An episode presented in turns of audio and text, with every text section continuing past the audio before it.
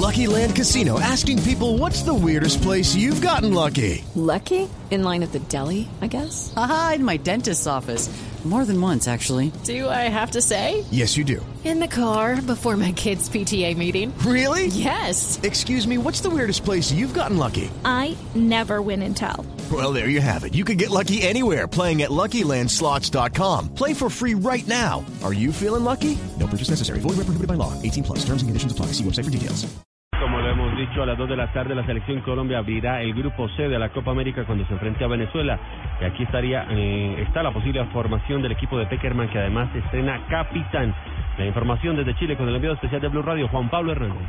Muy buenas tardes, faltan pocos minutos para que Colombia haga su debut en la Copa América de Chile. Radamel Falcao llevará la cinta de capitán. El Tigre habló al respecto. Principalmente es un orgullo poder ser capitán de, de este grupo, de este equipo.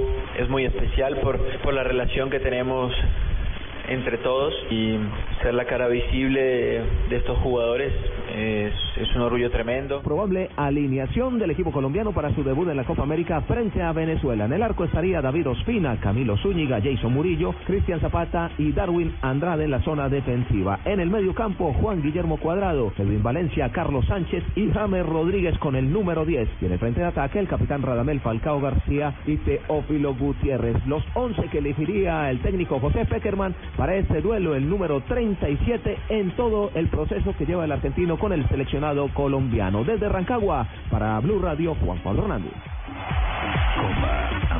Gracias.